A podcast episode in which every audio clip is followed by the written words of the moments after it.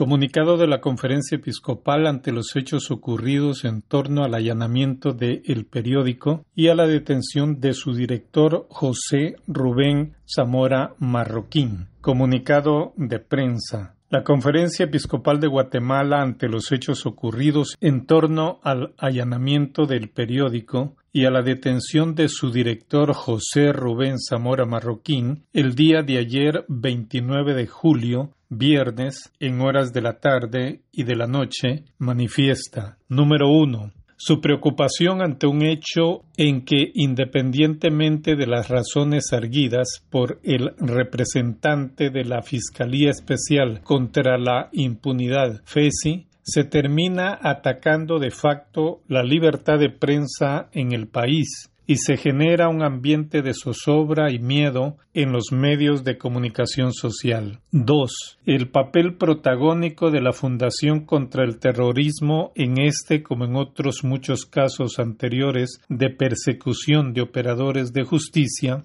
confiere a esta fundación un papel hegemónico en los procesos de administración de justicia y de operativos del Ministerio Público y del organismo judicial. 3. Creemos que ese rol hegemónico deja al Ministerio Público y al organismo judicial OJ en condiciones de precariedad e incluso de sometimiento, en lugar de la independencia e imparcialidad que por ley debieran tener y defender. Los autoproclamados argumentos de justicia y de imperio de la ley son percibidos por muchos ciudadanos y profesionales del derecho más motivados por un espíritu de venganza que por actos imparciales de administración de justicia. 4. Actuaciones como las ocurridas en la tarde del viernes siembran dudas sobre hasta dónde seguimos contando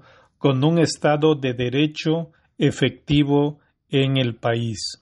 5 luchar por el bien común, respetar la democracia y defender el Estado de Derecho constituyen prioridades para el Estado de Guatemala en sus distintos organismos judicial, legislativo y ejecutivo.